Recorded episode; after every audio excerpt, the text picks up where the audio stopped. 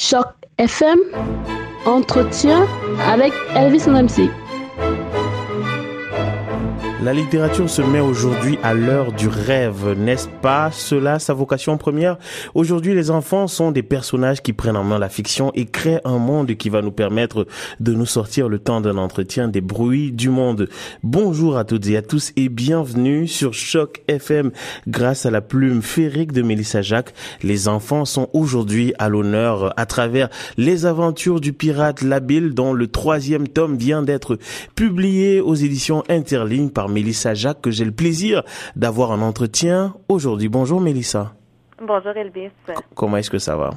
Ça va très bien, et vous? Ça va très très bien, merci. Alors, euh, j'ai le sentiment que euh, les aventures euh, du pirate Labile sont parties pour durer. Euh, oui, en fait, c'est maintenant le troisième tome. Euh, c'est un petit garçon euh, qui, à l'origine, dans le premier tome, débordait d'énergie. il aurait pu être pilote d'avion, acrobate, mais lui, ce qu'il voulait être, c'est un pirate. Pour devenir un pirate, on a besoin d'un costume, d'un chapeau, d'un bateau, d'un perroquet.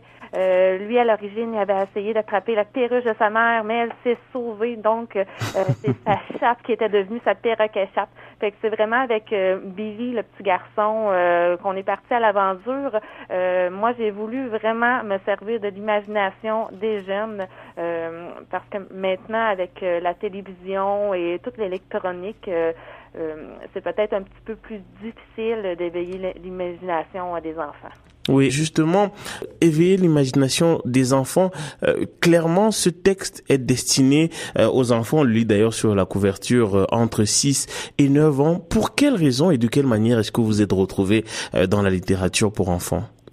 J'ai deux, deux jeunes enfants, sont rendus un petit peu plus vieux maintenant, mais en 2012, j'ai vraiment, vraiment en regardant mes enfants grandir, euh, regarder dans les nuages, voir des dragons dans le ciel, euh, le bonhomme de neige qui cognait à la porte, euh, vraiment toutes des petites choses comme ça qu'à un moment donné on dit oh c'est magique, c'est fantastique, petit grain de magie-là, euh, ça, serait bien de le partager, de permettre aux autres enfants aussi de, de se permettre d'imaginer, de, de, voir autre chose, de voir au-delà de, de ce qu'on voit à, tous les jours. Euh, c'est vraiment par mes enfants euh, que je me suis dit, bon, je me lance à l'aventure, des idées, j'en avais plein, puis c'est vraiment par mes enfants. Alors, euh, ce texte-ci, euh, comme les deux premiers, euh, fait exactement 72 pages. Il y a une raison à ça? en fait, quand j'écris, j'y vais vraiment selon mon inspiration. Puis, je crois qu'avoir des courts chapitres, c'est peut-être plus facile en tant que premier roman jeunesse pour les enfants à lire. Puis, ça, je pense que c'est une coïncidence, euh, comme quoi qu'on a resté vraiment dans, dans le 72 pages. Le, texte est un texte qui est vraiment très facilement écrit, très simplement écrit.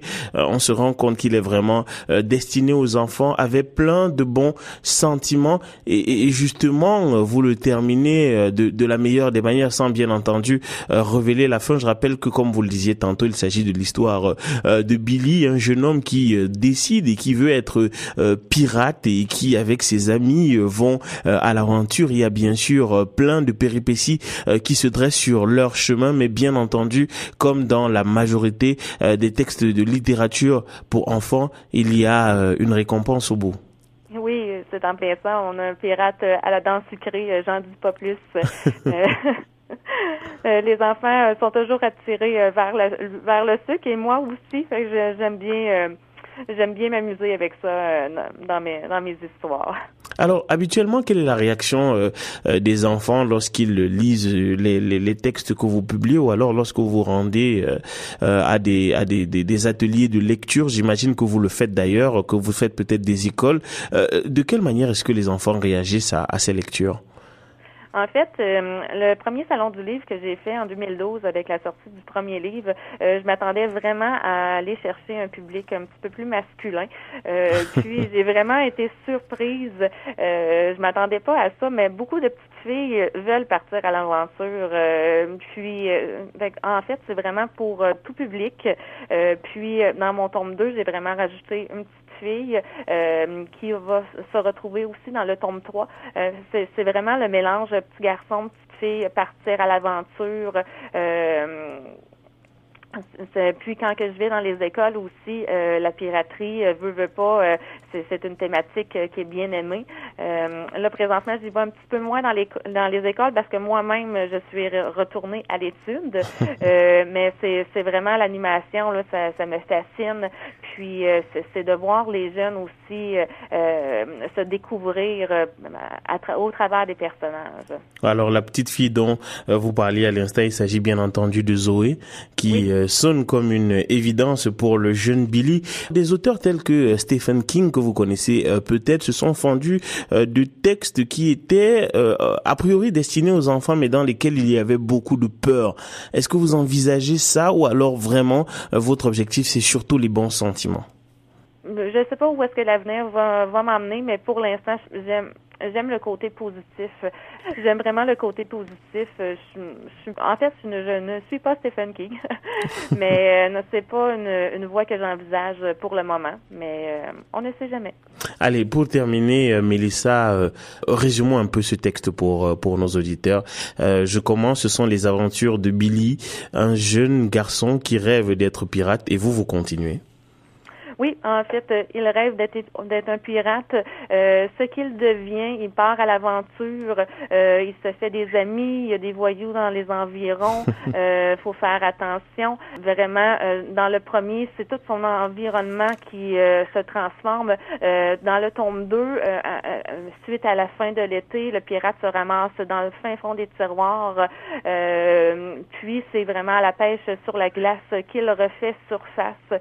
il découvre une jeune fille dont il fait la connaissance avec ses copains, Zoé, qui elle, elle a un ours.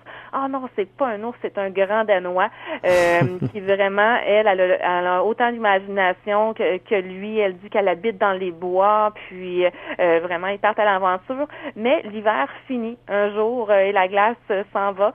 malheureusement, Zoé, elle habite pas dans le même coin que Billy, puis il en est très triste. C'est dans le tome 3 que justement l'été revient, il décide de repartir à l'avant sans Zoé, mais euh, qui sait, peut-être reviendra-t-elle dans les environs. Et c'est vraiment avec ses copains parce que euh, il a vieilli, donc euh, c'est plus son, son, carré de sable euh, qui est son bateau de pirate. Il s'en va vraiment dans le boisé euh, à l'aventure avec ses copains.